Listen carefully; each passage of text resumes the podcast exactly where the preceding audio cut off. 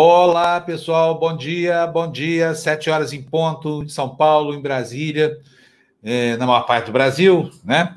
Estamos começando aqui o Despertador, edição de número 95. Hoje é dia 23 de junho de 2020, né? A julgar pelo barulho que vocês vão ouvir aqui agora de avião passando, a aviação já retomou as atividades a pleno vapor, está passando um avião a cada dois minutos aqui em cima da minha casa, que fica na, na finalzinha do, do aeroporto de Congonhas, né?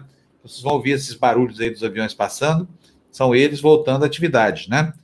Será que isso é bom? Será que isso é ruim?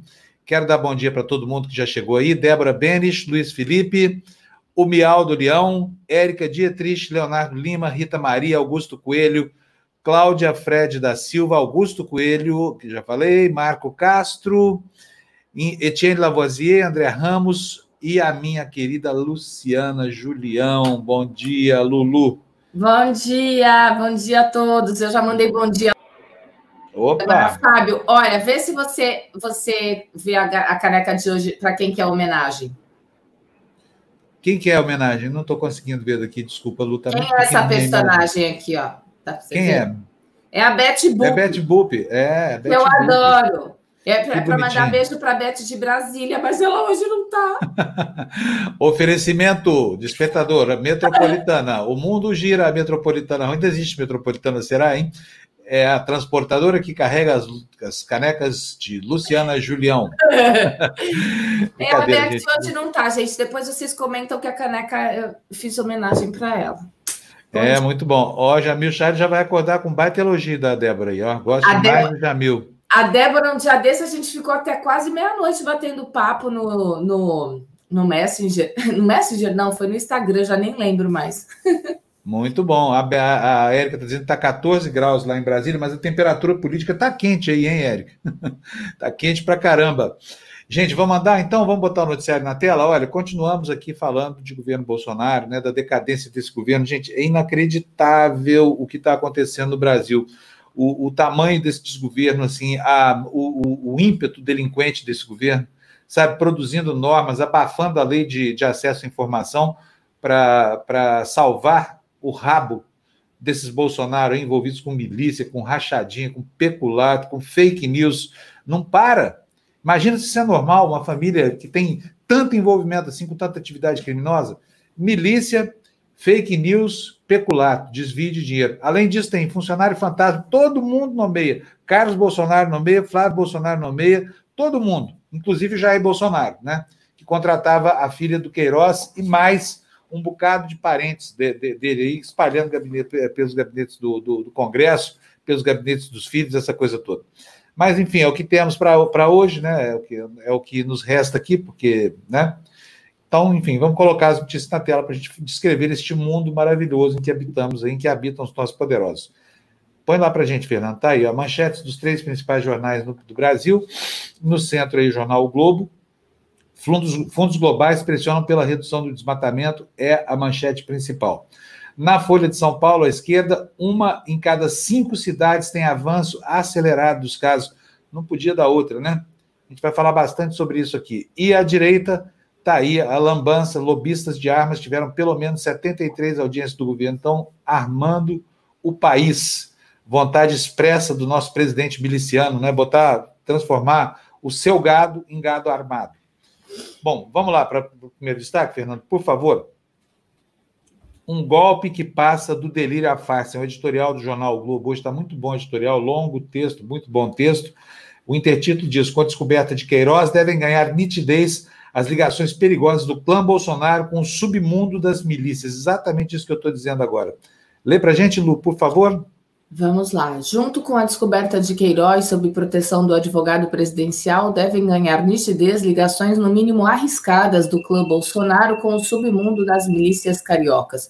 O próprio Queiroz explorava transporte de vans em Rio das Pedras, zona oeste do Rio, QG de uma quadrilha de bandidos fardados, da ativa ou da reserva.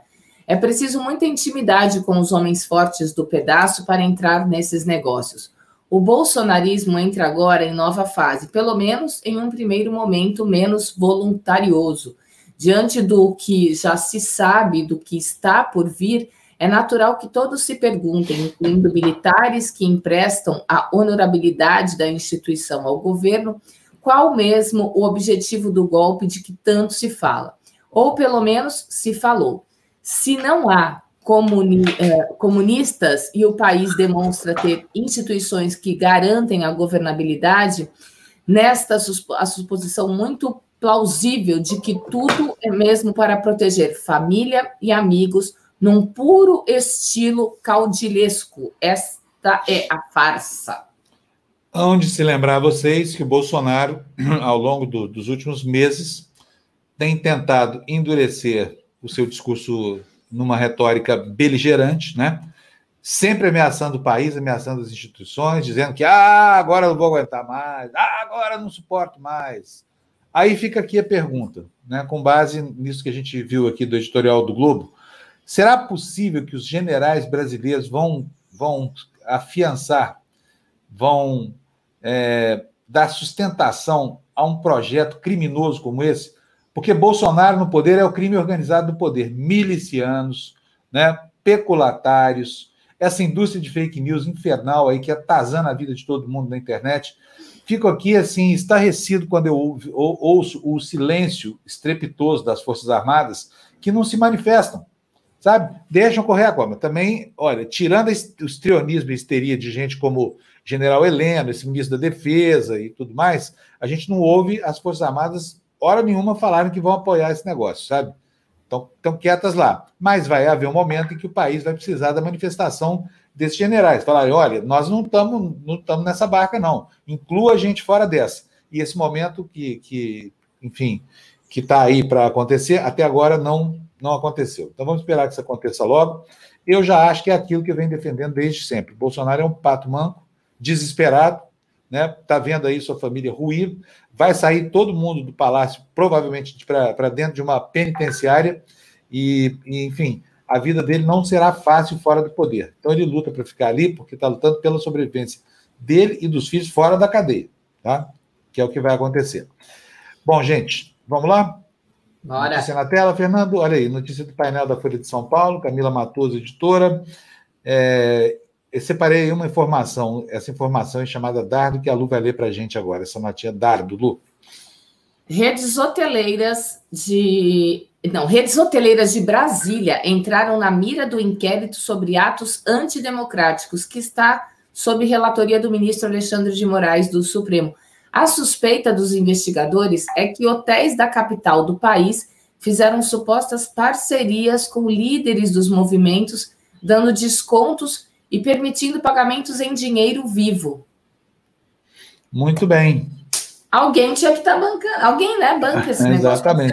negócio. Os hotéis, eu vou falar, eu nunca mais me hospedo em hotel de Brasília, que facilitou a vida desses nazistas aí da Sarah Winter, tá? E não tô, não sou, não tô pregando boicote, nada disso. Estou falando eu, Fábio Panunzio, nunca mais, uma vez dada essa lista aí, se é que essas instituições apoiaram mesmo, têm apoiado, deixando de cobrar tarifa, oferecendo desconto, qualquer coisa, nunca mais eu me hospedo nesses hotéis. Eu não vou onde tem nazista tá bom? Espero que muita gente faça o mesmo, porque assim é, é, a responsabilidade por atos políticos passa a ser cobrada, né?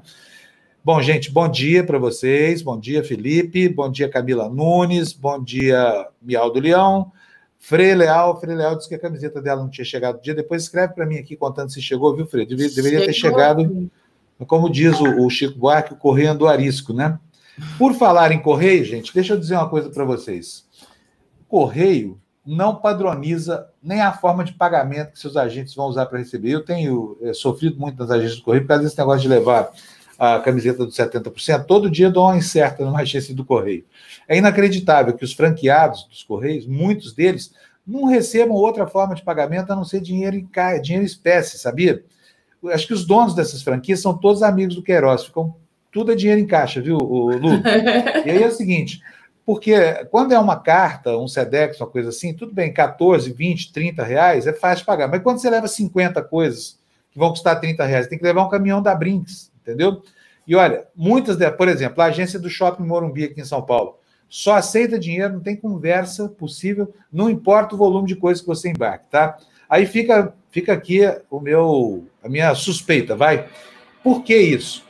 para evitar uma taxa ridícula cobrada pela operadora, ainda que fosse cara, mas sabe, até o camelô da rua tem, tem uma maquininha de cartão de crédito, por que, que os Correios não têm? Por que dificultar tanto a vida das pessoas assim, a ponto de obrigá-las a transportar importâncias em espécie em volumes muitas vezes consideráveis? Isso pode as pessoas ao risco né, de um assalto, essa coisa toda, e ao aborrecimento de ter que ir a uma agência bancária, pegar o dinheiro para pagar a encomenda lá no correio, tá? Então, assim, não sei se é lavagem de dinheiro ou se não é, mas que parece, parece, sabe? Ou então é muito egoísmo mesmo e falta de coordenação em uma empresa que já foi uma grande empresa, hein? E hoje em dia é uma porcaria. O governo Bolsonaro está esvaziando os Correios, já vem sendo esvaziado há muito tempo, mas esse está esvaziando de uma forma acabar com ele, porque querem vender, querem privatizar. E aí, para privatizar, é, promovem a destruição e aí o serviço fica comprometido, que é o que está acontecendo. Tá? Não exigir do franqueado que aceite outros meios de pagamento é sacanagem dessa empresa chamada Correios e Telégrafos. Eles chamam, só não sei mais se chama Telégrafos mais, será que chama? Será que alguém ainda usa telégrafo hoje em dia? Nossa! Mas, enfim, a, a dedicação, a dedicação ao, ao, ao, é, ao consumidor do serviço do Correio é digna do tempo em que se usava telégrafo, viu? Nós é. estamos aqui em plena era da informática, né? E, e o Correio não aceita pagamento em cartão, nem crédito, nem débito. Eu estava lembrando, eu tava lembrando de Você lembra que tinha uma coisa que eu, eu, não sei o nome, mas eu trabalhava no, num banco e daí chegava uma mensagem numa maquininha e ficava. Era uma coisa quadradinha assim que mandava a mensagem para gente. Eu já achava aquilo máximo. Não, o pager também, mas não, era, um, era tipo um computador que, que ficava assim, falava, tá chegando mensagem, vai lá ver. Ah, sim, eu lembro do, do videotexto e outras coisas. Assim, lembra disso? Lembro, lembro. Lembro sim. Ô, gente, olha aqui, ó. O, o Fernando está aqui perguntando para mim, Fábio, bom dia. Você acha que o Bozo está se preparando para renunciar? Se fizer isso, é, poderá empurrar com a barriga até 2022? Eu não acho, não, viu, Fernando? Eu acho que ele está agarrado ali Sabe por quê? O cara é obcecado com, com a situação dos filhos e sabe quantos crimes essa família cometeu, né? Se tem alguém que sabe bem aonde o sapato aperta, é Bolsonaro. E como essa, o modus operandi deles é, é um modus operandi assim, muito primário, tá cheio de rastro por aí, esse que a gente está descobrindo, né? Então, o que, que resta a eles fazer? Espernear para ficar no poder. Estão tentando de todas as formas não sair dali. Enquanto estiverem ali, ainda supostamente existe um, uma, uma, digamos, uma eficiência na blindagem, né? Coisa que não está funcionando, aliás, porque as instituições estão trabalhando direitinho no Brasil, né? É isso aí. O Valério Melo está dizendo: os generais cancelaram esse governo quando indicaram Mourão para vice. Ou caça-chapa ou nada feito. A caserna, a caserna não vai se amotinar. Deus te ouça, Deus em quem eu não creio, mas respeito. Viu, Valério? Bom, gente, vamos lá? Mais noticinha na tela? Vamos? Vamos lá? É, essa aí fala é, é um artigo do, do, do, do Globo, né? É, contra a democracia. Moraes aponta possível associação criminosa em ataques ao Supremo, Lu. O ministro Alexandre de Moraes, do Supremo Tribunal Federal, diz que há real possibilidade de existência de uma associação criminosa para a organização de atos antidemocráticos que pedem o fechamento da Corte e do Congresso Nacional, entre outros ataques às instituições. A avaliação foi feita na decisão que determinou busca e apreensão contra 21 alvos bolsonaristas, como justificativa para as diligências ocorridas há uma semana. Para ele, as ações eram imprescindíveis. Aí. E Fábio Todo mundo fechou... aqui por causa do avião é... passando aqui. Ó. É Nossa, mas tá... é verdade, né, Fábio? Acho que, acho que dos dias que a gente é. É, tem apresentado, hoje é que eu estou sentindo que está mais, né, com é. mais velocidade. Tá, aos poucos está voltando aqui, né? Essa hora da manhã Olha, já é o quinto avião que passa das 6 horas da, da, da das 6 horas da manhã para cá. Ou seja, nós temos um aí a cada 12 minutos, mais ou menos. Né? Antigamente era um, era um a cada 3 ou 4 minutos aqui nesse, nesse horário. Então, aí, está voltando a economia. Daqui a pouco para tudo de novo, viu? Porque Ai, o coronavírus está aí, está solto aí, né? O Valder tem razão aqui, ó. Valder, bom dia para você. Ele fica mais preocupado com as PMs do que com o Exército, né? O pau comendo aqui. A gente está vendo as PMs completamente insubordinadas, peitando ações dos seus governadores. O, Dória aqui em São Paulo está sofrendo horrores para disciplinar a PM dele aqui. Daqui a pouquinho a gente vai falar mais sobre isso, tá bom? Olha, também tem aqui, ó, só reformas dizendo que concorda comigo que o Bozo se manter no poder é uma questão de sobrevivência, ele não renuncia, não. É verdade. Tem mais aqui, ó, mais Correios. Olha, o Mário Marques entra. Bom dia, Ribeirão Preto, na agência que voa dos Correios, aceita cartão de débito. Quem dera se aqui aceitasse. Eu posso garantir para vocês que nas agências da Clodomiro Amazonas e do, do Shopping Morumbi em São Paulo, só mandem, só ó, bufunfa, dinheiro vivo. É coisa para o Queiroz e para o Flávio botarem, despacharem documentos por lá, tá? Nós, como não temos rachadinha, né? Temos que ir no banco, tirar o dinheiro, torcer para não ser assaltado, essa coisa tudo para chegar lá e ainda passar raiva com a tarifa, que é caríssima que os Correios cobram. Gente, vamos lá? Notícia o Daniel, O Daniel está falando da sua terra também, você viu, Fábio? O Uberlândia, nosso... o que, que tem Uberlândia aqui? Deixa eu ver. Ai. Que Uberlândia abriu tudo agora. É verdade, o Uberlândia entrou em lockdown de novo essa semana, né? Uma pena. Preocupadíssimo com a minha mãe que está lá, dona Marta, né? Andando para lá e para cá como se não, não tivesse pandemia no mundo, né? Com 82 anos de idade. Então vocês imaginam o nível de, de preocupação, né? O... gente, vamos lá, Fernando? Bota a notícia na tela para a gente continuar. Olha aí, Estadão de São Paulo, a notícia é: inquérito vê busca de lucro em atos antidemocráticos. Suspeita é que, é que parlamentares, empresários e sites bolsonaristas se associaram em um negócio lucrativo para divulgar as manifestações. Lu. Investigados no inquérito do Supremo Tribunal Federal que apura a organização e o financiamento de atos antidemocráticos podem ter atuado de forma criminosa para desestabilizar o regime democrático, com o objetivo de obter ganhos econômicos e políticos.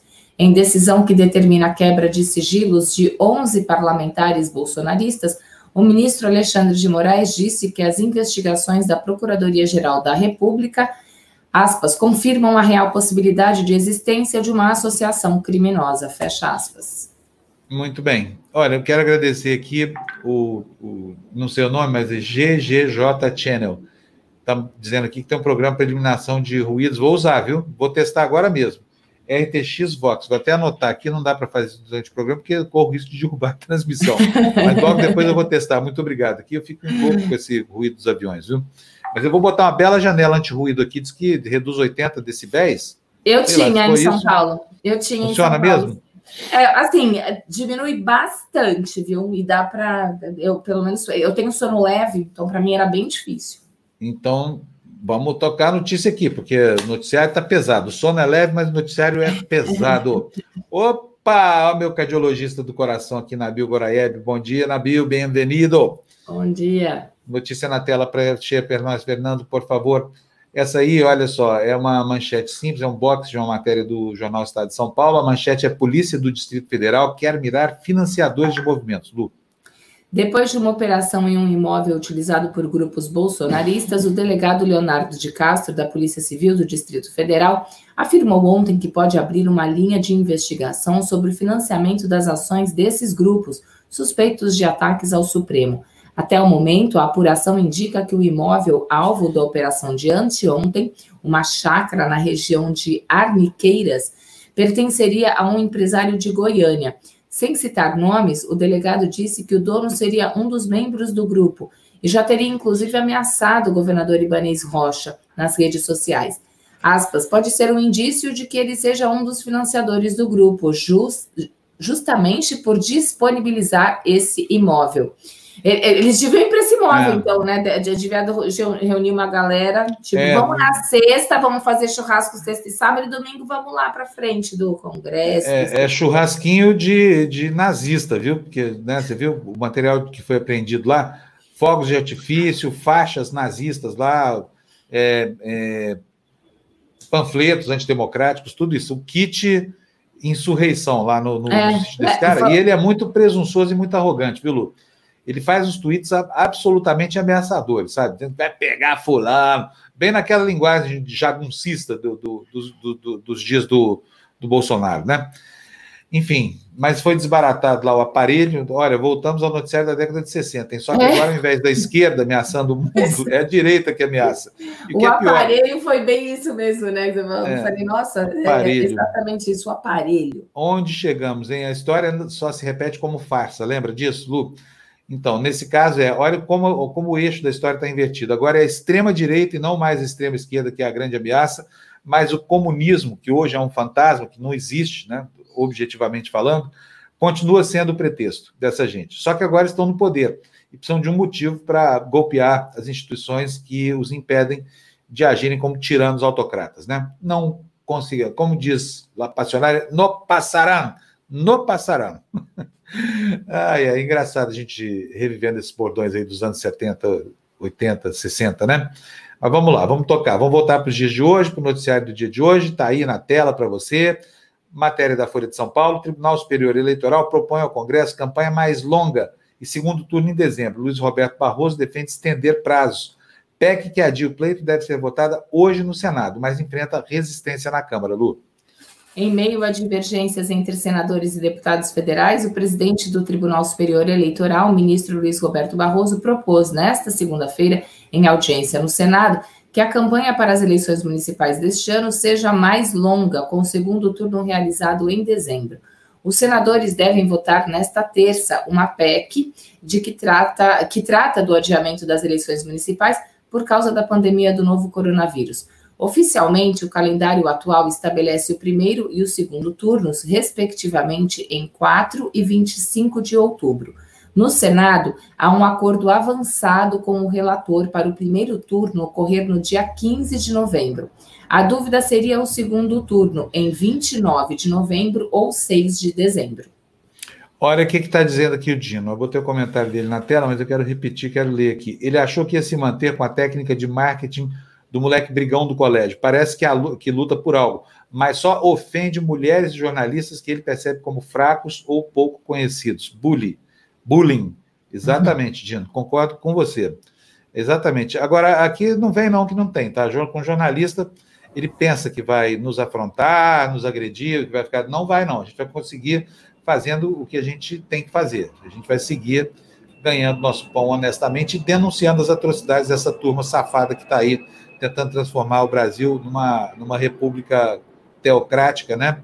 numa república, enfim, num califado neopentecostal. Não vão conseguir, porque a gente não vai deixar, tá bom? Vamos lá? Notícia na tela? Vamos? Tá aí, olha. Contra Laranjal, siglas reforçam preparação de pré-candidatas. Partidos buscam mulheres para cumprir a determinação de gastos de fundo. Lu. Entre o ano passado e este, ao menos sete legendas tiveram recursos da, para pré-candidatas e líderes políticas femininas: PSDB, Podemos, PSL, Patriota, Republicanos, que é o antigo PRB, PCdoB e PL, o antigo PR. Três dessas siglas têm programas que envolvem filiados de todo o Brasil: PSDB, Podemos e Republicanos. O restante são iniciativas de diretórios regionais como a do PSL do Tocantins, partido bombardeado em diversos estados com acusações de candidaturas laranjas, deve ser isso, né? É isso, é. Desculpa, Lu, cortei aí. Não, né? imagina, mas é, dá. Às vezes, às vezes eu acerto. É, não, foi ótimo hoje, parabéns. Eu, eu de vez em quando puxo seu tapete aqui, não intencionalmente.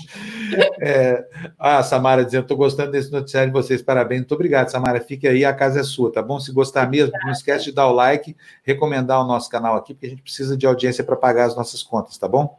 É, ah, é, o Dino está dizendo aqui que bullying é o sujeito e bullying é a atividade. Eu estava me referindo mesmo à atividade, viu? É bullying bullying institucional, né?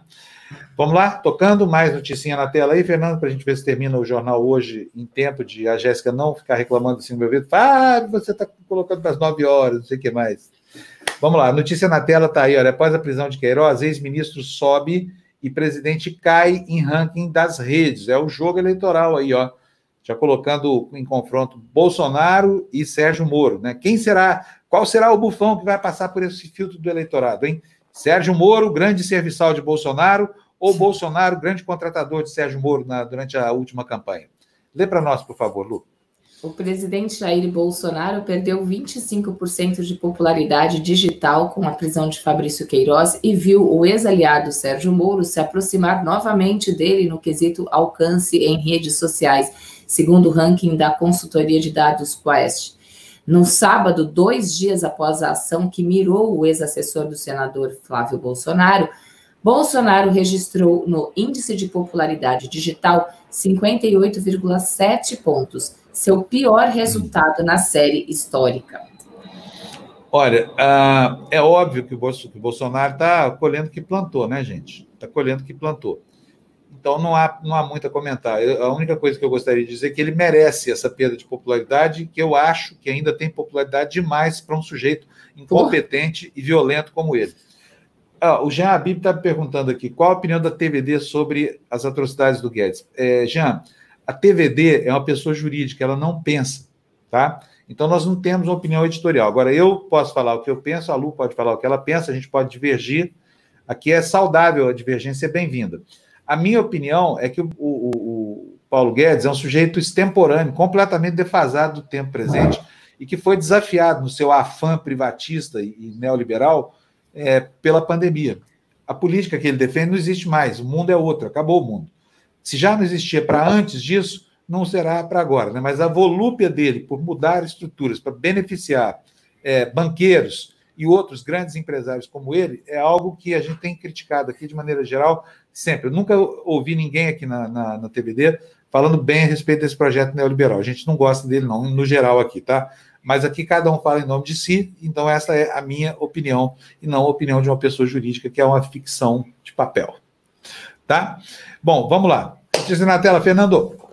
Para a gente aí, olha, é, é, o sonar é o sonar do Globo, né? A gente acabou de ler a notícia dizendo que na, na guerra digital Bolsonaro está sendo secundado pelo, pelo Moro. E aí agora vem a notícia do Globo. Canais bolsonaristas apagaram mais de 2 mil vídeos, né? Estão com medinho, hein, gente? Estão com meda, meda, meda.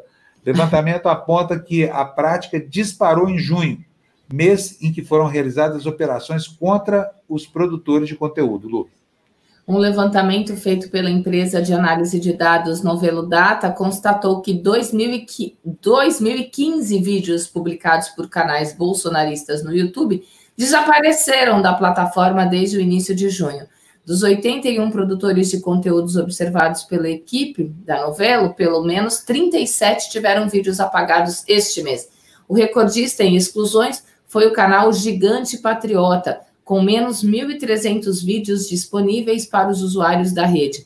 94% deles foram removidos no último fim de semana.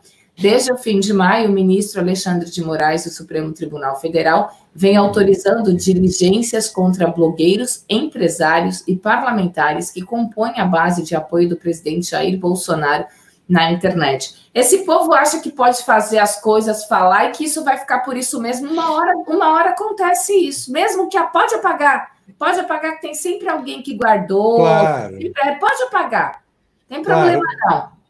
É, o problema é que esses canais estão todos mapeados, né? Há muito tempo que os vídeos deles estão baixados, não adianta nada. Mas isso aí é bom que a gente saiba, porque dá a dimensão do desespero dessa gente, desses bandidos aí que trabalham na difusão da, da assim, dessa vertente antidemocrática desse governo, né? Estão apavorados, estão desesperados. E olha, podem ficar mesmo, hein? Porque a cadeia vai ser grande.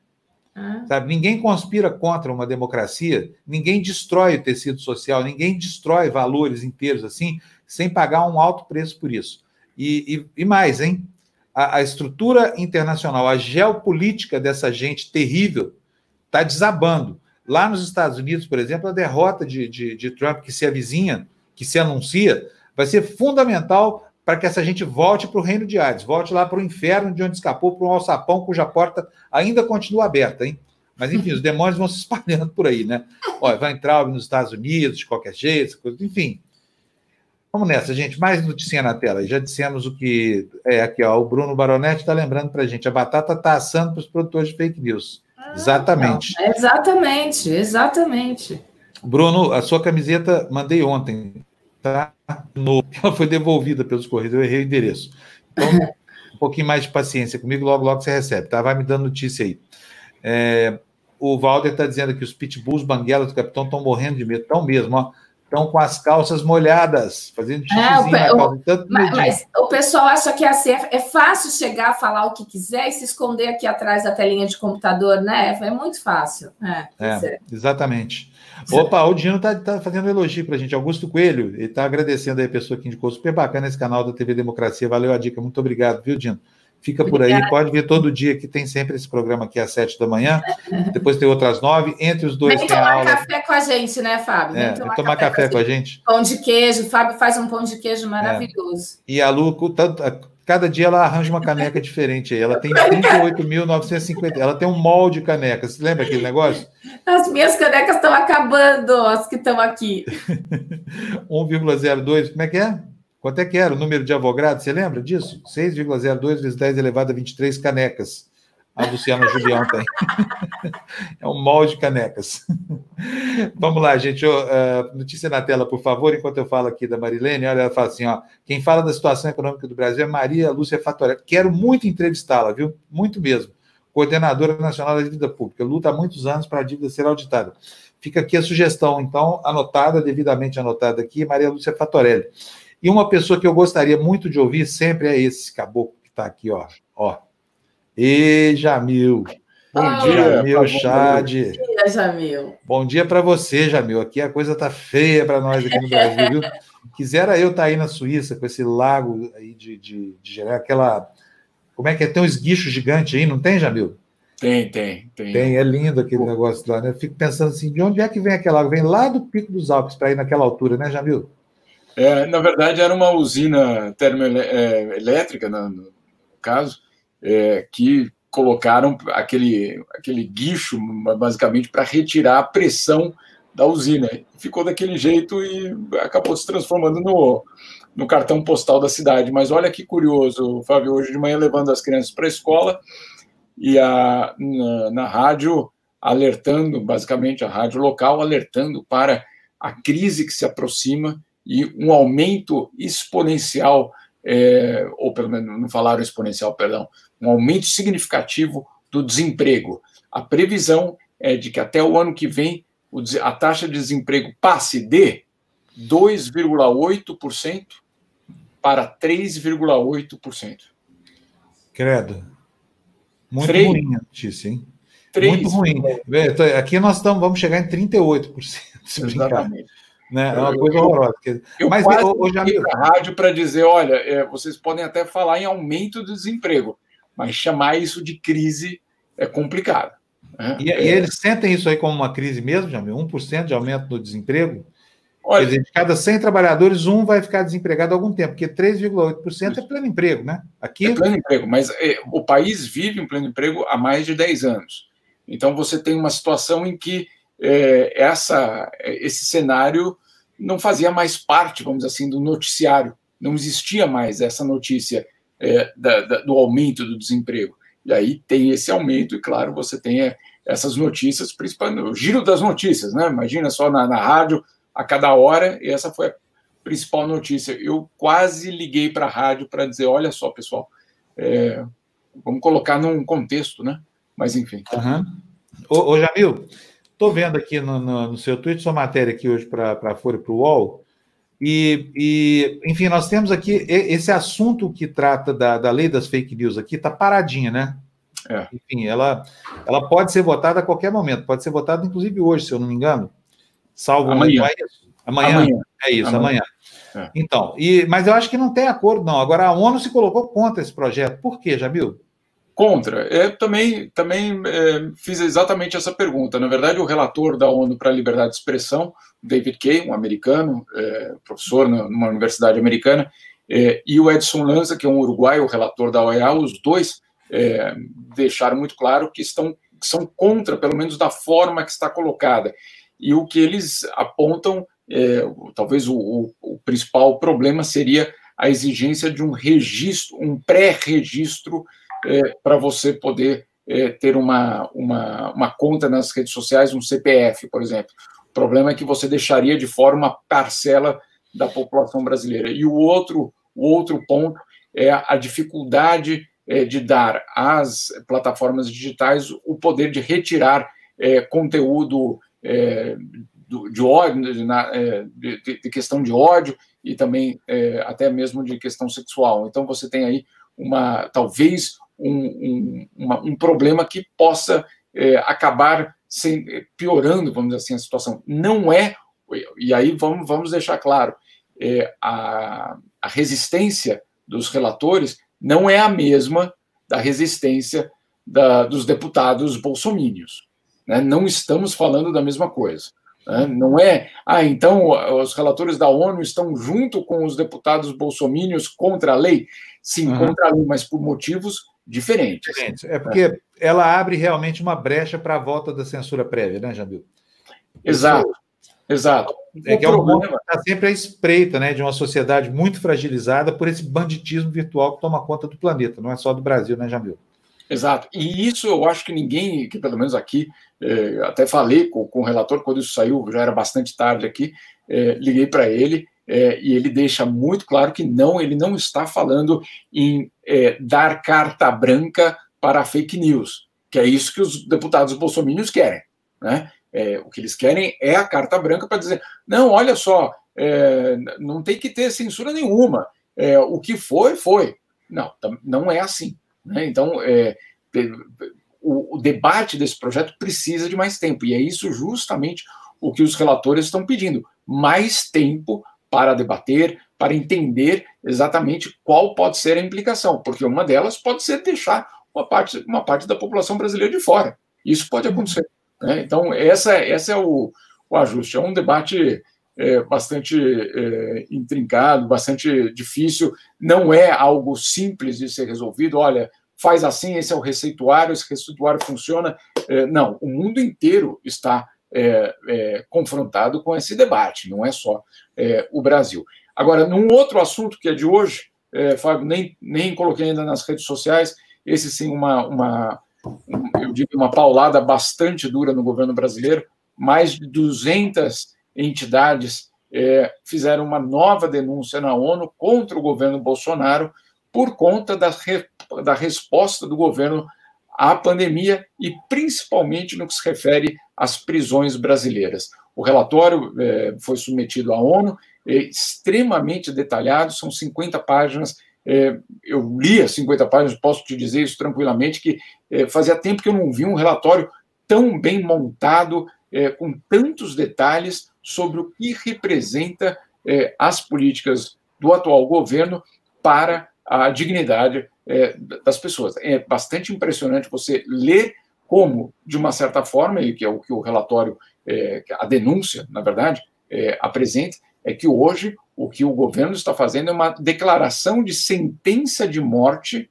uma declaração de sentença de morte a quase um milhão de brasileiros é, que estão presos. Né? Você tem uma situação é, dramática nas prisões, por si só, é, os dados são é, estarrecedores, a, a quantidade de, de, de, pris, de prisões, é, Lu e Fábio, que não contam é, nem sequer com um, uma assistência médica, não, não existe. Né? Então, você não está falando, ah, não, talvez é, colocar ali, etc. Não, não existe, não existe esse atendimento médico. Então, você tem uma situação é, de um aprofundamento do que eles chamam uma política genocida nas prisões, o que, claro, o que, claro, abre um caminho muito perigoso para rebeliões, motins e, claro, muita violência dentro das próprias, próprias prisões. Mas nós temos aquele, aquele sentimento aí, pelo menos numa parte do governo, de que ah, morreu dentro da prisão, não é nosso problema. O problema é que, se você está sob a custódia do Estado, o Estado tem a responsabilidade pela tua vida. Olha, eu, Jamil, eu, eu, eu, duas ou três vezes eu fui fazer matérias e, e, é realmente assim, é desumano o jeito que eles vivem. A gente sabe, as pessoas estão ali pagando por um erro, seja lá qual for. Eu sei que tem crimes que deixam a gente horrorizado, as, mas assim, vê, eles, eles se amarram para dormir muitas vezes, né? Para poder, porque não cabe, né? E eu tive é. a oportunidade, depois de conhecer o Death Row, né, eu entrei no Death Row na Louisiana e numa prisão estadual lá que você vê como, como uh, eles trabalham por aquilo, né? Primeiro que o preso está trabalhando por aquilo e em condições nem arma eles nem os carcereiros usam arma lá. São dormitórios como se fossem de exército, com os grandes, né? E o Death Row, obviamente, são seis, sete celas, uma do lado da outra. Mas, assim, é, é, é com, enfim, eu sei que as famílias que sofrem a violência ficam revoltadas, não sei o quê, mas, assim, quem, quem teve a oportunidade de entrar em alguma prisão brasileira não tem condições. É, é, é, é tudo, é, é tudo errado. É tudo mas, errado. Mas é isso que é a questão, Lu. não é tomar parte, não é dizer, ah, ah coitado dos presos, e eu ignoro vi, as vítimas. Não é isso. É, para que não haja uma nova vítima, e a vítima fora dos muros da prisão, não estou falando nem do, do, dos, dos presos, como uma medida egoísta a sociedade deveria garantir a dignidade do preso, como uma medida egoísta. Não porque, olha, coitadinho, vamos lá dar um colchão para ele. Não, não é isso, coitadinho, vamos dar. Para que a minha família, fora dos muros da prisão, possa estar protegida, aqueles presos precisam ser tratados com dignidade. É simples. É simples, não é? É, é, é, uma, é uma atitude, eu insisto, egoísta. Não é, é, ah, vamos lá, vamos dar, vamos dar abraços nele. Não, não é isso. Ou perdoá-los, ou dizer que eles não fizeram. Nada disso, não é nada disso. É você é, criar uma situação, um sistema em que você é, é, impede uma nova leva de criminosos. Né? Então é, é simples, é, não, é, não é sair em defesa, como aí no Brasil já aconteceu é, já desde né, alguns anos, é, que direitos humanos é, é o direito dos manos, não sei o quê. Não, é meu direito, é teu, Lu, é do, é do Fábio, é de todos os ouvintes. É garantir a segurança da sociedade é garantir a segurança da prisão, em primeiro lugar. E depois você vai, né, é, vai ver o que vai acontecer. Agora, não adianta você achar que, não, vamos colocar todo mundo lá dentro, é, agora, vamos pensar: os irmãos, os tios, os sobrinhos daqueles presos, sabendo que o seu familiar está diariamente sendo abusado. Que relação que ele vai ter com o Estado? É, é um absurdo. Exatamente. Olha, eu vou te falar, nós, nós estamos num salto gigantesco para trás em relação a tudo que é de, de, de civilizado no mundo, viu, Jamil? É. O, Brasil, o Brasil hoje é, é assim, é um, é um poço sem fundo de atrasos, né, de reacionarismo e tudo mais, é uma pena. Eu sempre digo, rapi, rapidamente, perdão, é, eu sempre digo, uma, numa dessas visitas que eu fiz uma vez na, na Suécia, eu sei que fala, ah, mas Suécia não dá para comparar. Não, não, não. Sim, eu sei que não dá para comparar, mas não é, é, não é uma questão só de dinheiro, é uma questão de percepção. Então, é, eu, eu, sempre brinco que eu, uma, eu, numa prisão sueca, é, eu fui visitar, tinha cortina na janela. Né? Você fala, que absurdo. Não, pelo amor de Deus, não, é possível. O cara merece cortina é. para fechar e poder dormir. Isso não é possível. Olha, o. Não, é? O, que aconteceu nos últimos 10 anos é, na Suécia? Houve uma falta de prisioneiro. prisões foram fechadas porque não tem prisioneiro suficiente. Quer dizer, ou seja, que maravilha, hein? Que maravilha, fala sério. Olha, eu, eu entrevistei o Osmani Ramos, lembra aquele cirurgião ah. delinquente? O Osmani foi preso na Finlândia. Finlândia lá, a casinha do Papai Noel, lá no, no, no, no, no pico do planeta. E, e, ele disse que o seguinte: teve ceia de Natal, ele tinha televisão na cela, é. E, e, ele disse que a pior sensação que havia nesse presídio era de solidão, porque não tinha ninguém para fazer companhia para ele lá, já viu? Nem prisioneiro lá. E o pessoal trata muito bem, levava lá para ele alimentos bons, essa coisa toda, entendeu? Ele não queria voltar de jeito nenhum para o Brasil. Foi deportado, teve que voltar na marra, mas por ele ficava cumprindo pena lá. Inclusive, segundo ele, é bem melhor, é, é preso lá na Finlândia, está preso agora no Mato Grosso, aqui no Brasil, né? Você imagina trocar uma cadeira na Finlândia por um inferno brasileiro aqui? É isso. É, Mas se por isso que não é simpatizar com o preso, não é dizer, olha, é, o teu crime, ah, paciência, é assim. Imagina, não é não, de forma alguma é, é, simpatizar com o crime, de jeito nenhum.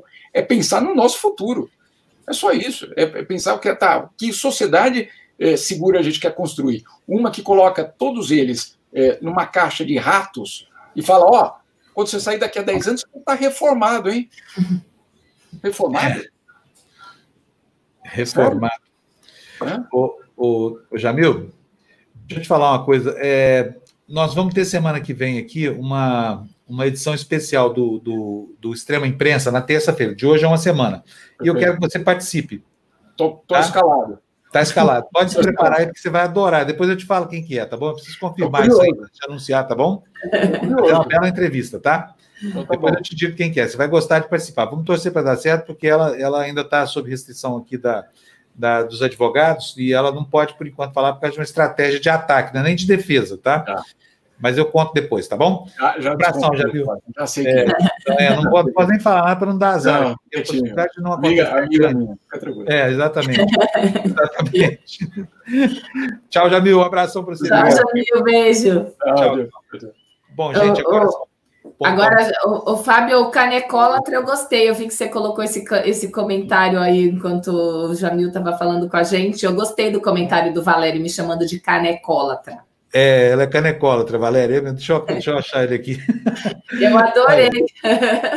Canecólatra, tá aqui, ó, Valério Melo. Muito bom, a Lu é canecólatra. ai, ai, vamos tocar? Vamos, vamos lá, faz horas. Gente... Sim, o pessoal está ávido pela, pelas notícias. Vamos lá. Matéria da Folha de São Paulo. Procuradoria-Geral da República investiga uso de verba pública em atos. Estamos falando dos atos antidemocráticos aí, contra o Supremo, contra o Congresso. Relator de inquérito que apura manifestações antidemocráticas, Alexandre de Moraes, vê risco de associação criminosa. Lu? A Procuradoria-Geral da República avança em duas linhas de investigação no inquérito que apura a participação de bolsonaristas em atos antidemocráticos. Na primeira, relacionada ao financiamento de ataques a instituições como o Supremo Tribunal Federal e Congresso, a Procuradoria apura se parlamentares usaram verba pública para patrocinar a produção de conteúdo ofensivo e dar suporte às manifestações. As suspeitas foram reveladas pelo jornal O Globo e confirmadas pela Folha.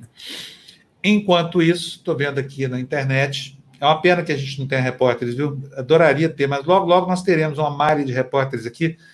Esta televisãozinha que vocês estão vendo aqui vai se transformar no maior canal de notícias é, de conteúdo audiovisual da internet. Vão se preparando, tá? E muito disso graças a vocês que nos ajudam todo dia. Aliás, muito não.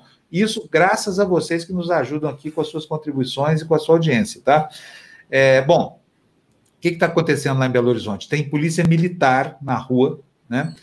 É, buscas na casa de parentes de, de Fabrício Queiroz. Provavelmente essa operação, né, que é tocada pelo Ministério Público do Rio de Janeiro, mira a prisão da mulher de Queiroz, né? É, eu não, não sei qual é o ambiente psicológico lá do Queiroz. Acho que o Queiroz deve ter tido muito tempo para se preparar para esse momento, porque a prisão dele era algo que era favas contadas. Mas aí vem essa história de pressão. Prende mulher, mulher é obrigada a ficar escondido, filho. Será que o Queiroz não vai botar a mão na consciência e falar: olha, meu, os caras botaram nessa roubada aqui, danem-se eles agora, eu vou falar tudo que eu sei. Seria um alento para o Brasil, sabe? Que essa família que está aí nos, nos governando começasse a pagar pelos envolvimentos criminosos que tem. E se tem alguém que sabe do que acontecia, tanto no Rio de Janeiro quanto aqui em Brasília, esse alguém é o Queiroz, né? Então, assim, achar a mulher dele é um imperativo dessas investigações aí. Valeu para o Lula na Operação Lava Jato, vale para o Bolsonaro agora também nessa condição, tá bom? Quer dizer, pau que bate em Chico também bate em Francisco. Ok, Lu? Isso aí. Você, viu, você vai chamar já a nossa querida ou não? Claro que vou. Ah, oi, Roma, buongiorno. Buongiorno a tutti. Come va? Buongiorno, Gina. Tudo Come bem? Va? Vai, né? Tá bem. Io, né? io sto bene, io sto bene. Gina, Oi. e seu périplo internacional por notícias é. Bolsonaro continua hoje, não? Olha, Pela... continua, viu? Continua, viu? Continua. Hoje a gente tem bastante coisa. Então, vamos mandar ver? Vem. Opa, agora, vamos lá. Boa, Fernando. Muito Bem, bom. Muito bom. Super obrigada, Fernando. Dedo nervoso, muito bom. ah, é, é uma entrevista do Mandetta à televisão France 24. É uma longa entrevista que eles fizeram. Essa entrevista eles fizeram no Brasil, em São Paulo, a repórter fez em São Paulo, e o ex-ministro da Saúde é, brasileiro, né, o Luiz Henrique Mandetta, não poupa críticas à gestão da crise do, do presidente Jair Bolsonaro. Né? Então, ele, ele, ele, inclusive, ele fala que falta respeito às vítimas, e além do que ele fala também do, de, é, de, manter um discurso inadequado, segundo ele, o Bolsonaro manteve esse discurso, e ele fala também da militarização, inclusive do Ministério da Saúde, né? Bom, está explicado, ele simplesmente relata os fatos. A notícia é que ele fala, né? É. é. é. Então, essa notícia é bem longa, já, já por aí. Por favor, Fê, a próxima. A... Brasil's coronavirus deaths have shut, shut up uh, Bolsonaro's neglect. exato, é o ah. Jeremy Corbyn, que, para quem não sabe, é o líder do Partido Trabalhista da Grã-Bretanha, né?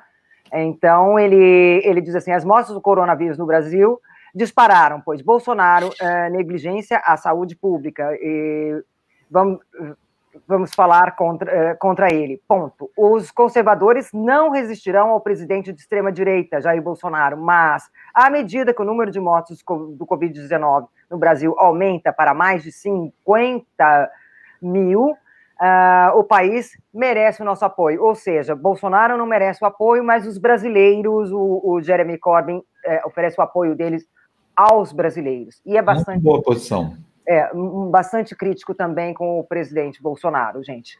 É, por favor, é a próxima. Apá. Isso daí a gente está na. Ucrânia. Na Rússia. Não, na Ucrânia? Na Ucrânia. Em Kiev, estamos em Kiev.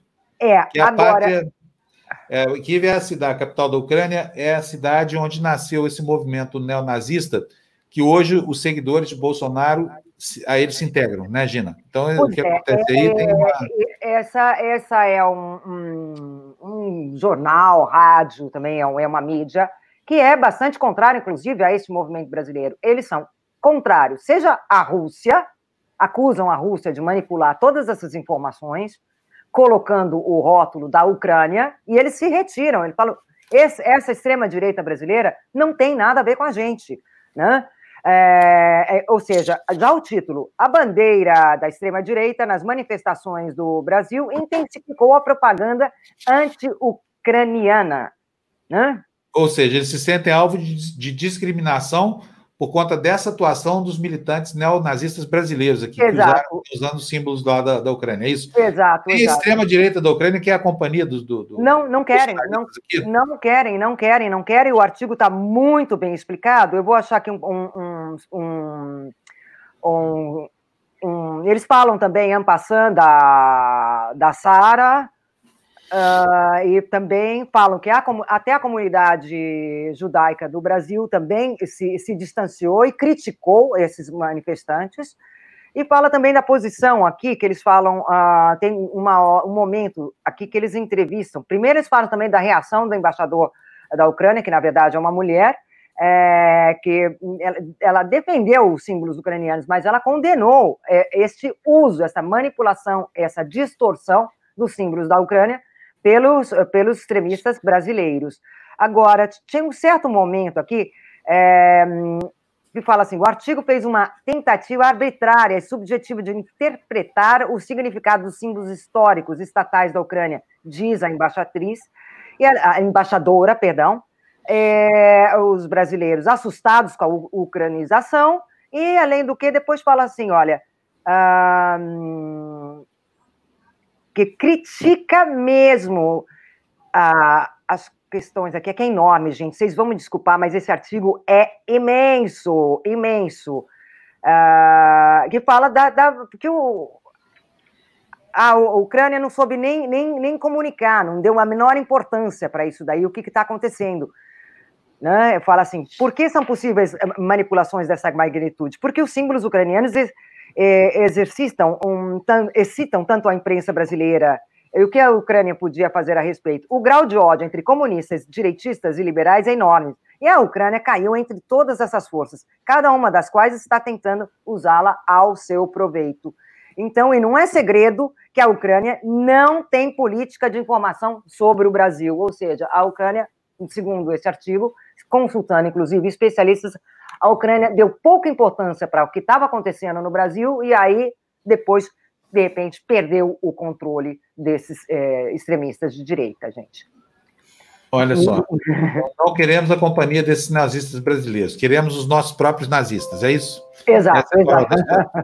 Esses caras não nos representam. Tudo isso dito em bom cirílico, que é esse alfabeto louco que vocês veem aí, que, que faz com que a gente, quando vai a um desses países aí, se sinta completamente analfabeto. É a situação mais estranha possível. Já foi nesses países de, de idioma. Já, já, já tive na Ucrânia, em vários lugares. Já, já tive na Ucrânia, Rússia, Lituânia, Letônia, Estônia, já, já tive em vários. Lituânia, Letônia, Estônia é outra história. Não é, não é, não é horrível? É, Quando a gente chega num lugar desse que tem alfabetos estranhos aí.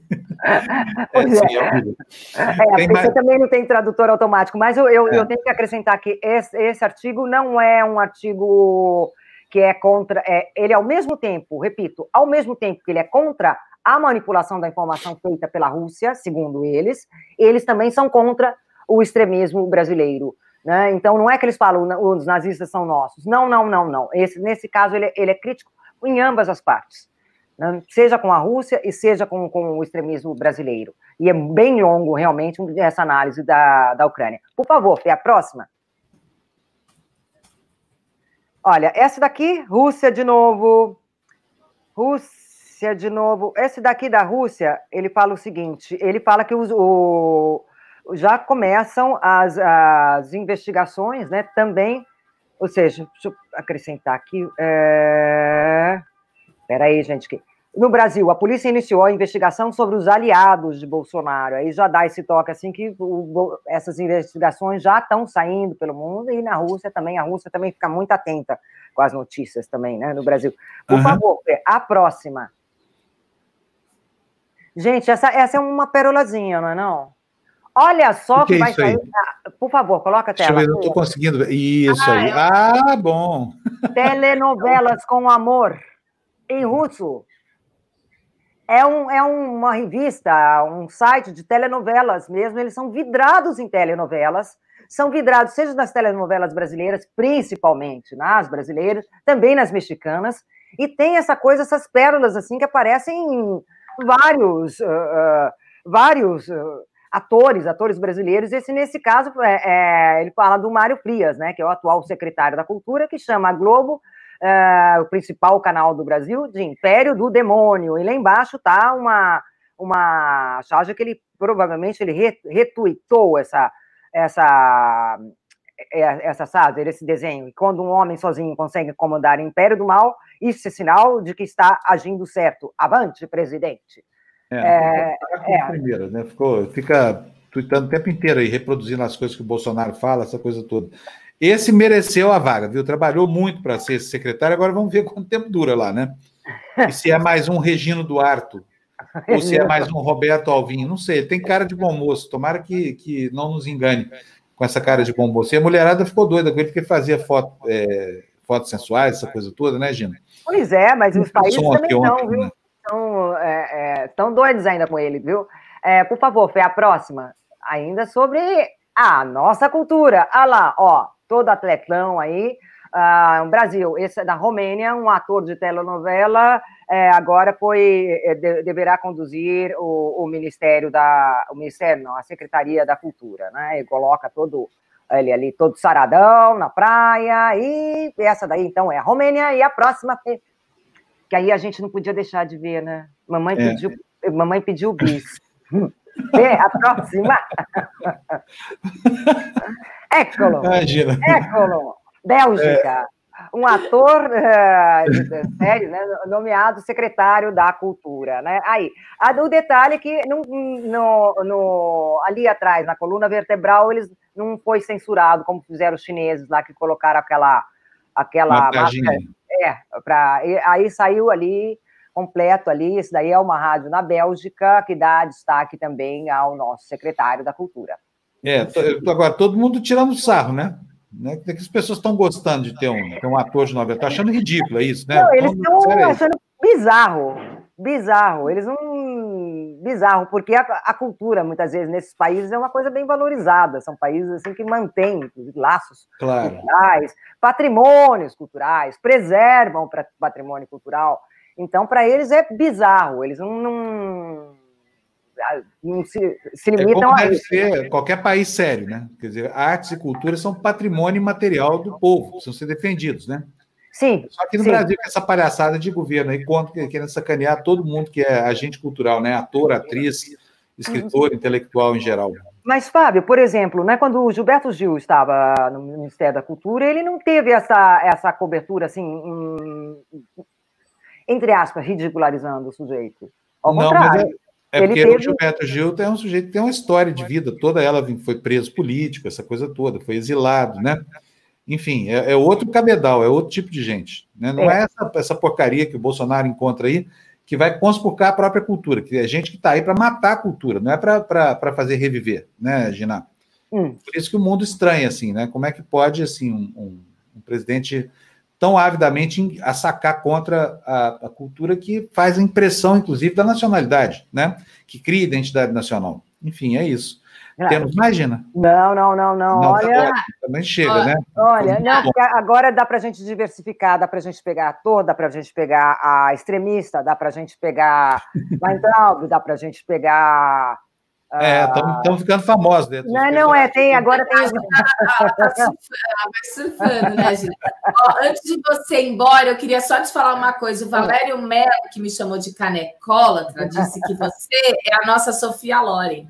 Ah! Olha que coisa mais oh, linda! Bela comparação, hein? Não é? Bela Achei lindo. Ele colocou é. aqui: chegou a Sofia Loren da TV Democracia, good vibes. E tem vários comentários lindos que só risada contagia o nosso dia, que a gente já fica feliz. Obrigada, gente. Obrigada, Lu. Obrigada a todos. Gente, eu deixo então um beijão para todo mundo. Tá?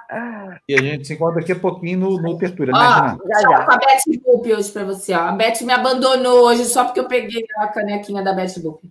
Ah! Ela abandonou a gente, na verdade, me abandonou. Olha eu aqui, me abandonou. É que eu, falei, eu de manhã falei, Beth de Brasília, ela, ela, ela hoje não está com a gente. Ah, não está com a gente, Beth. Ela deve não. ter brigado com a Ju de novo. Tchau, Gina. Beijão para você, tá? Daqui a pouco a gente, a gente, volta com a Gina no Tertúlia, tá bom, gente? Ó, aqui vem os comentários. Ó, o André Ramos diz: Gilberto tem cultura, os atuais globais têm ideologia diferente, né? E o, o Santo está dizendo que o Gilberto Gil é intelectual. É verdade, sim. Gilberto Gil, na, nas veias dele, corre o DNA da nossa boa música aqui dos últimos anos, né? Enfim, é, é, é, é uma coisa esse governo Bolsonaro, gente. É inacreditável o que está acontecendo, viu? Olha que a Gina Loren, ô louco, hein? Que baita elogio, hein? A Gina oh. quebrando corações aqui, ó. Fábio Niemeyer, Gina, Moncherry, né? E, e o Dino tá. Mas o Gil foi super atacado por Lobão e direitistas, é verdade muitos deles já se arrependeram, viu, o, o Dino, de, por ter feito esses ataques, né? O Lobão é um deles, né? Enfim, vamos tocar o barquinho, vamos, que tem muita notícia na tela, mas antes de colocar as notícias, vou colocar essa morena que está aqui, olha, com a gente, ó. Cadê Ai, ela? Tá olha, tá aí, olha só. Olha, olha que eu Nossa, peguei a aula na metade ontem, meu braço tá com aquele negócio da toalhinha. Meu Senhor, Jesus, gente, façam a toalhinha, porque olha, o braço está doendo. Olha, antes da, da Jéssica começar a falar, eu vou revelar um pedido que eu fiz a ela aqui. E eu não sei se ela vai querer atender ou não. Eu acho que vai, porque a Jéssica é muito, tem um coração muito grande. Que a gente olhasse mais um pouco a terceira idade, né? Para fazer uma, uma série de exercícios para a terceira idade, porque afinal de contas, a terceira idade é a maior vítima dessa. Eu sei disso, porque eu estou chegando à terceira idade, tenho que ficar quieta aqui dentro dessa casa aqui, não posso sair para lado nenhum. Agora que eu estou me aventurando a fazer uma caminhada ou um passeio de bicicleta, assim. Aliás, ontem eu fui de novo, tá, professora? Não estou mais moleza do jeito que eu estava, não. Ontem eu pedalei mais uns, uns 10 quilômetros, assim, fui no cartório de bicicleta, fui entregar as camisetas do correio de bicicleta. Estou todo, todo assim, ó. Estou ficando um atleta de novo, tá? É, mas, mas a terceira idade está muito desassistida, né? Todo mundo faz ginástica na internet, mas para jovem marombado. Aí não precisa, o cara faz sozinho, né? Corre, sei lá, se vira, faz alguma coisa. E tem vários canais, inclusive o nosso aqui, com esse programa da Jéssica de, de suplementação de exercício, que é muito bom. Mas nós queremos ver a terceira idade aqui. E aí, Jéssica, não adianta você fazer esses, essas séries que deixam a, a, a Lu toda dolorida. Não, mas, não, fazer. É que hoje, hoje até eu vou, eu tô, eu tô bem, eu, eu tô ruim hoje muito, assim. Eu tô há três dias com meu, eu acho que foi ciático, é verdade, gente. Eu não tô, eu tô andando que nem uma velhinha mesmo, assim, com todo respeito a vocês. Mas eu tô é. andando, sabe, assim, como se eu tivesse uma bengala. Hoje eu não vou conseguir fazer porque eu acho melhor eu ficar quieta. Olha, e não, ainda que a Jéssica não falou, não vamos deixar a Jéssica falar hoje. Agora mesmo tem a hashtag aí, ó. Deixa a Jéssica falar. É, professora, se você me der uma aula dessa e ficar todo dolorido, eu vou embora, eu vazo, nunca mais eu volto. Bom dia, agora sim eu vou falar, hein? Bom Aí sim, dia. pode falar. Bom dia, professora. Gente, tem aula sim, aula de quinta-feira. Eu já coloquei aí no nosso calendário da semana. Quinta-feira é essa aula específica para pessoas que estão começando, que estão querendo sair do sedentarismo e para a terceira idade. Então, já tem essa aula sim aqui no canal, uma aula específica. Quinta-feira eu espero vocês. E hoje, ó, Lu, estou com a minha canequinha também. A sua é qual? É eu não estou enxergando. É, é É o Mickey? É o Mickey! Ah, ela, olha ali no ombro dela, a tatuagem no ombro esquerdo dela. Ó. Eu que, que é isso aí? pelo Não, Mostra É pra a gente aí. Quem que é essa aí? A. Por Também. quê? Por que a Jéssica tem tantas, tantas tatuagens assim, tudo mais, de personagens da Disney? Você gosta assim, né, Jéssica? Eu gosto, gente. Segredos de Jéssica. Eu sou alucinada pela Disney. Minhas Também. canecas são todas Disney, Lu. E meu É, sonho é conhecer todas as Disneys do mundo e eu já cumpri esse sonho. Conheço todas as Disneys do mundo. Oh, que legal.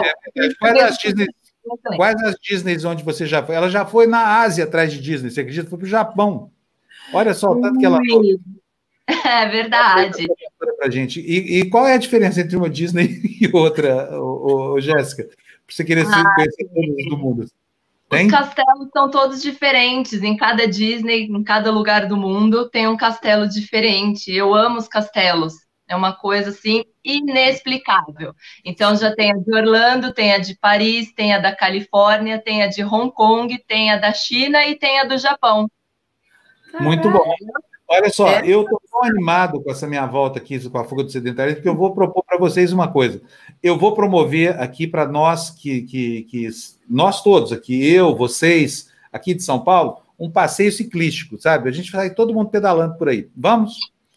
Então, nós vamos Tô, fazer o primeiro eu passeio tô ciclístico da TV Democracia. Vou estar lá eu, mas tem, não pode ter muita subida nem muita descida, viu? Porque atrás de toda descida tem uma grande subida depois, né? Jéssica, Posso encontrar. Eu me comprometo aí te Tá encontrar. bom, nós vamos lá, vamos lá. O que, que vocês acharam dessa ideia, pessoal? Escreve para mim aqui na área de comentários, tá? O, o, olha, o Sam tá, tá- o Sam tá me deixando até animado agora. Diz que eu tenho cinquentão. 59, Sam. 59, já era. bom, aí, ó, e o pessoal tá cobrando aí, a Tânia, precisando da caneca da TV Democracia. Vocês ficam dando ideia, depois eu tenho que mandar fazer, né, gente? Eu entrego, eu entrego. Tá bom, a Lu entrega, beleza. Jéssica, o que, que precisa para a aula de hoje? Então, hoje é aula de pernas e mais uma vez eu vou utilizar aí com vocês um material diferente.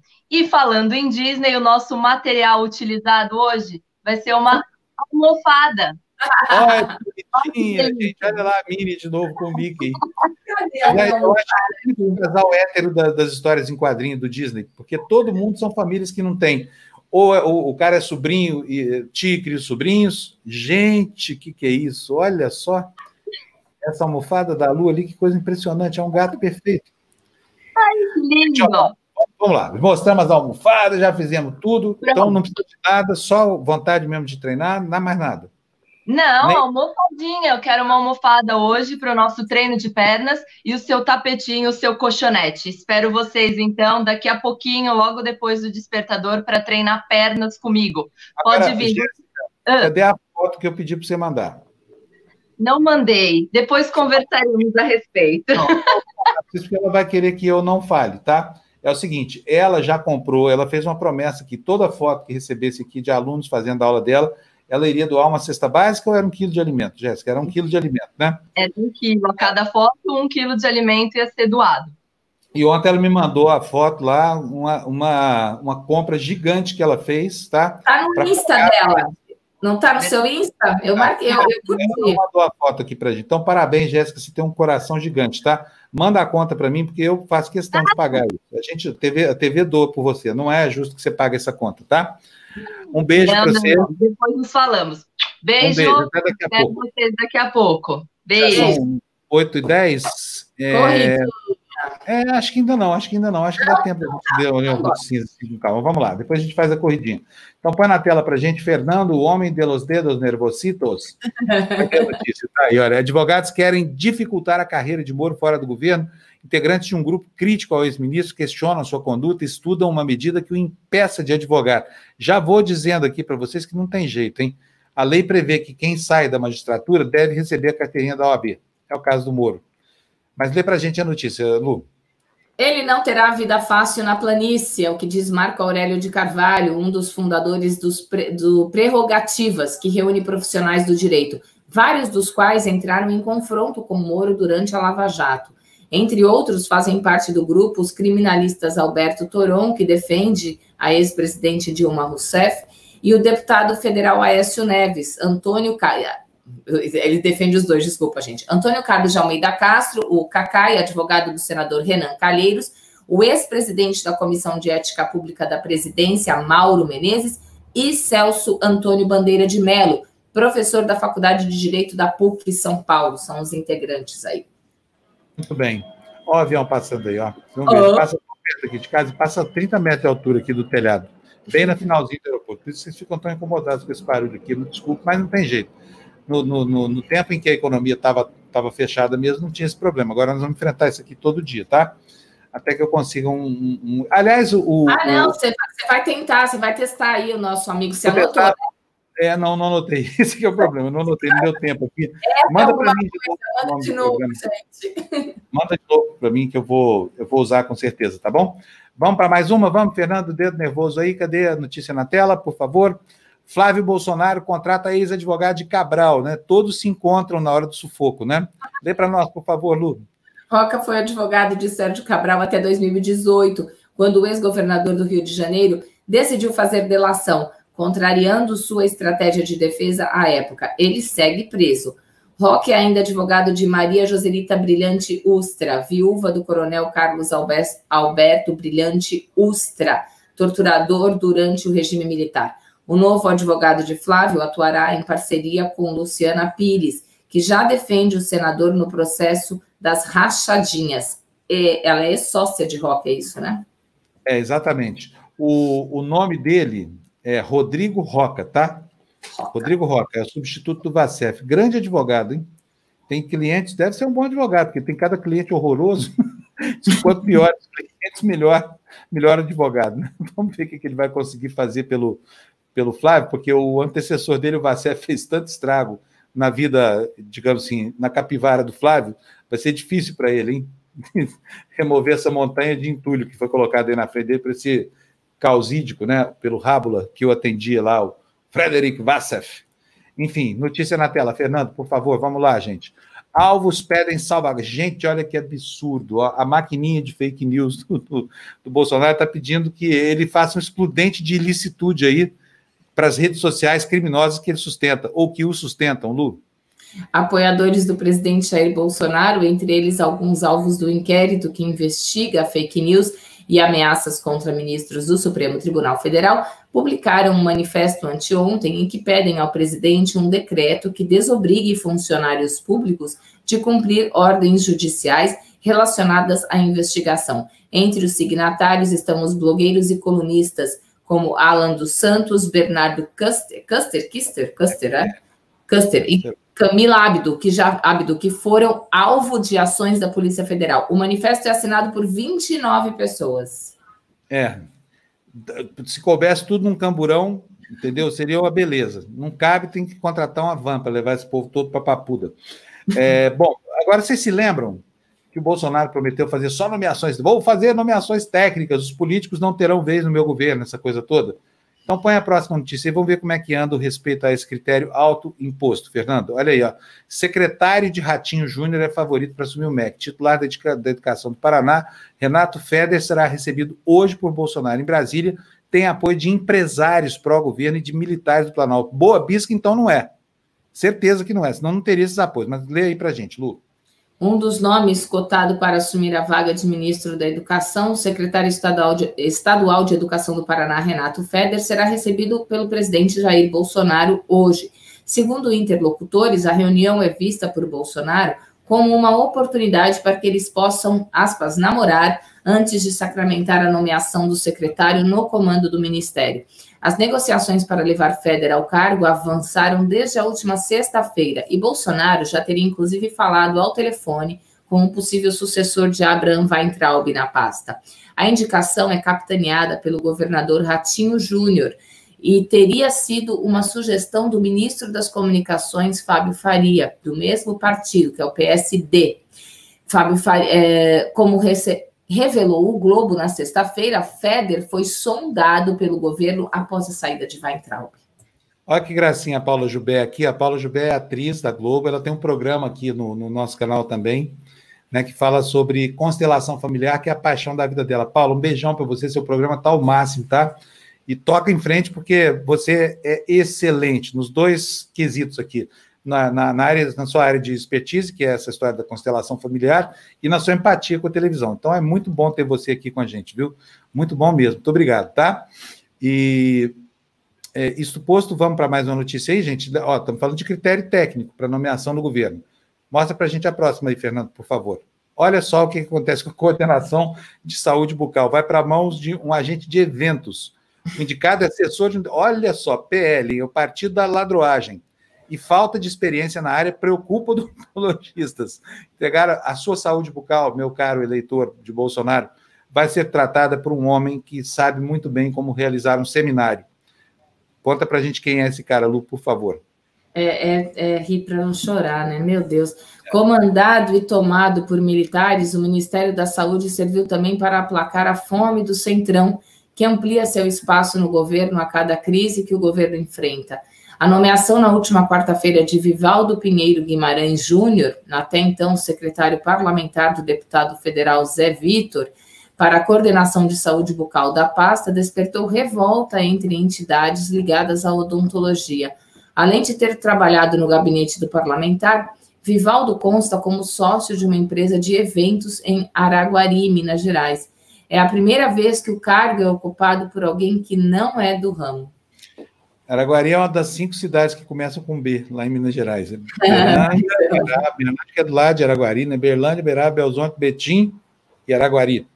Então o cara tem uma empresa de eventos em Araguari e vai virar o secretário de saúde bucal do Ministério. Olha, muito bom. O governo Bolsonaro realmente é um governo ótimo os eleitores dele que não se arrependeram merecem, e tomara que o cara amanheça com um canal, com um canal bem inchado no dente, assim, vá procurar lá o cara dos eventos para ver se ele faz uma cirurgia, tá? Vamos lá, notícia na tela, Fernando.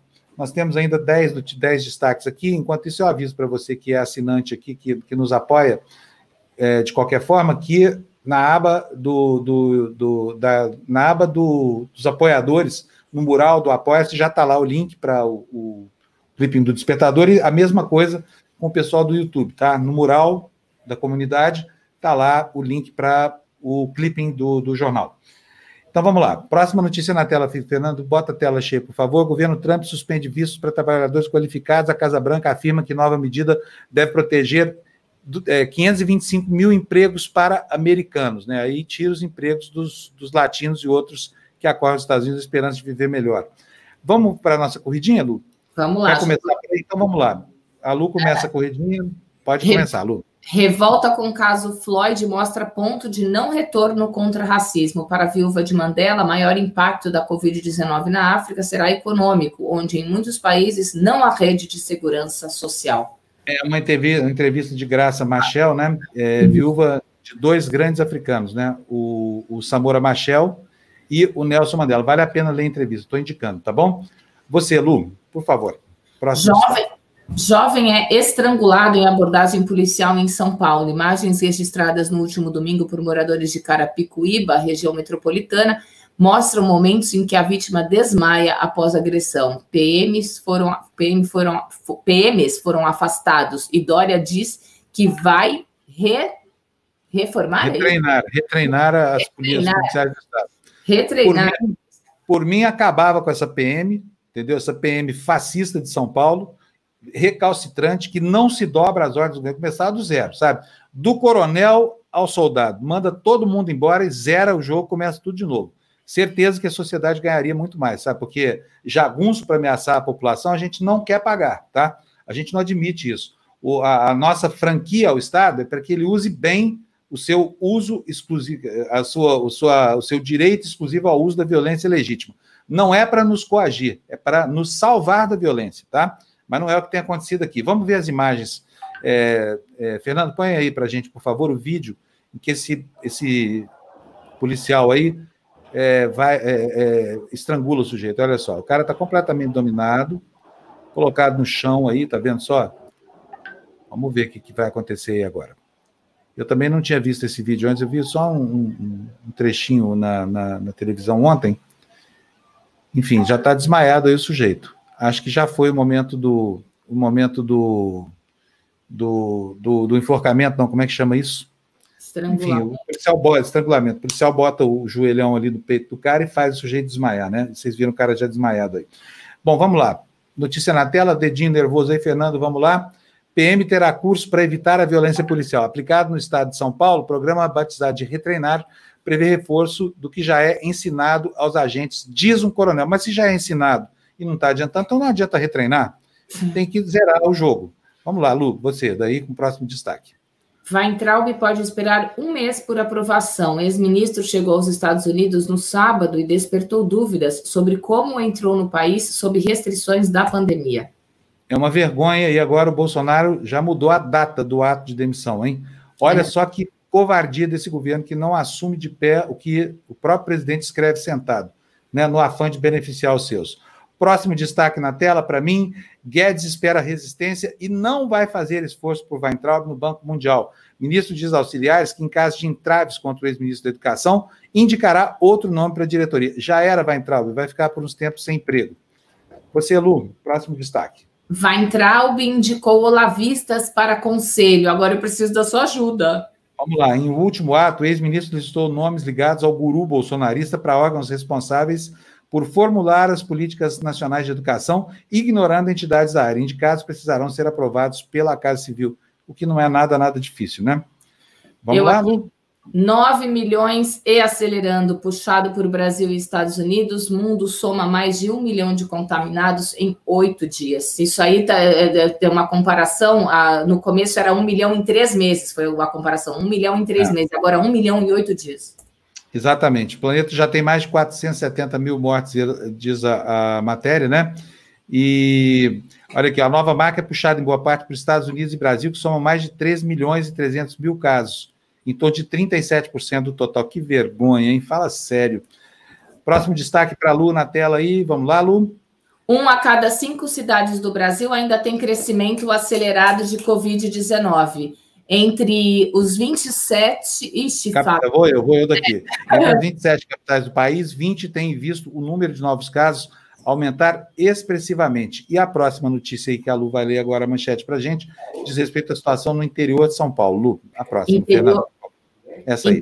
Esse, né? Interior tem mais casos do que São Paulo pela primeira vez. Cidades voltam a fechar o comércio. E aí, para fechar o dia, você lê o pequenininho. É, só tem mais esse aí? Só. É. Então vamos lá, fechando o dia. Governo, a Lu me bota em cada enrascada, fala sério, hein, gente? Olha, o governo disse que dentro da crise. Vamos lá, aqui, ó, mas eu dou conta que meus óculos estão funcionando. O governo disse que epicentro da crise no estado não é mais na capital. Sorocaba e Campinas bloquearam a abertura de lojas diante da alta de infecções e da ocupação das UTIs. Já Marília e Registro, embora com recomendação de elevar restrições, não retomaram a quarentena. Ou seja, a população deve depois cobrar dos prefeitos, né, a, a conduta que ele deveria ter, ter feito, né? Gente, são 8h23. Quero agradecer a presença de vocês aqui conosco durante a edição de hoje do Despertador. Muito obrigado. Pedir de novo, lembrando para vocês sempre dos likes, né, que são importantes aqui para que a gente possa se tornar conhecido. As recomendações, se você não é membro do canal, se, se você não, não assina o nosso canal, por favor, subscreva aí, porque aqui sempre tem notícia e é, teve muito... membro novo, viu? Você viu que teve membro novo agora no finalzinho, a Érica. Sério mesmo? É, a Érica Dietrich. eu estava pensando na Érica, eu acho o sobrenome dela tão, tão bonito. Érica, você é parente da Marlene Dietrich, né? A Marlene foi maravilhosa, né? Atriz, cantora. Você é parente dela? Seu sobrenome não me é estranho, Érica Dietrich. Muito obrigado por ter vindo aqui a brilhantar com esse sobrenome tão bonito, edulcorar a nossa galeria de membros, tá bom? Gente, é isso aí. Vamos embora? Vamos embora que a, vem aí a Jéssica agora, depois da Jéssica tem o Tertúlio às 9 horas, né? E depois disso tudo, hoje é terça, ainda tenho 40 minutos com a Lua ao meio-dia, fora toda a programação da tarde. E para os que pediram, a gente vai atender a partir de amanhã no nosso website, democracia.tv, vai estar lá toda a grade de programação com os convidados dos programas do, do dia seguinte, tá? 40 minutos é com a Ju. Com a Ju, o é? que, eu falei? Você falou Lu, eu falei eu? Porque, vocês sabem, né? Aqui tem muito, é Ju, Lu, Lu, Ju, Ju, Lu. Então, de vez em quando a gente confunde. Gente, um beijo para vocês. É. Um abraço, os que são de abraço. Um beijo para minha querida amiga Lu, tá bom? E bom dia para vocês, tá? A gente se encontra daqui a pouquinho no Tertúlia. Tchau, tchau. Tchau.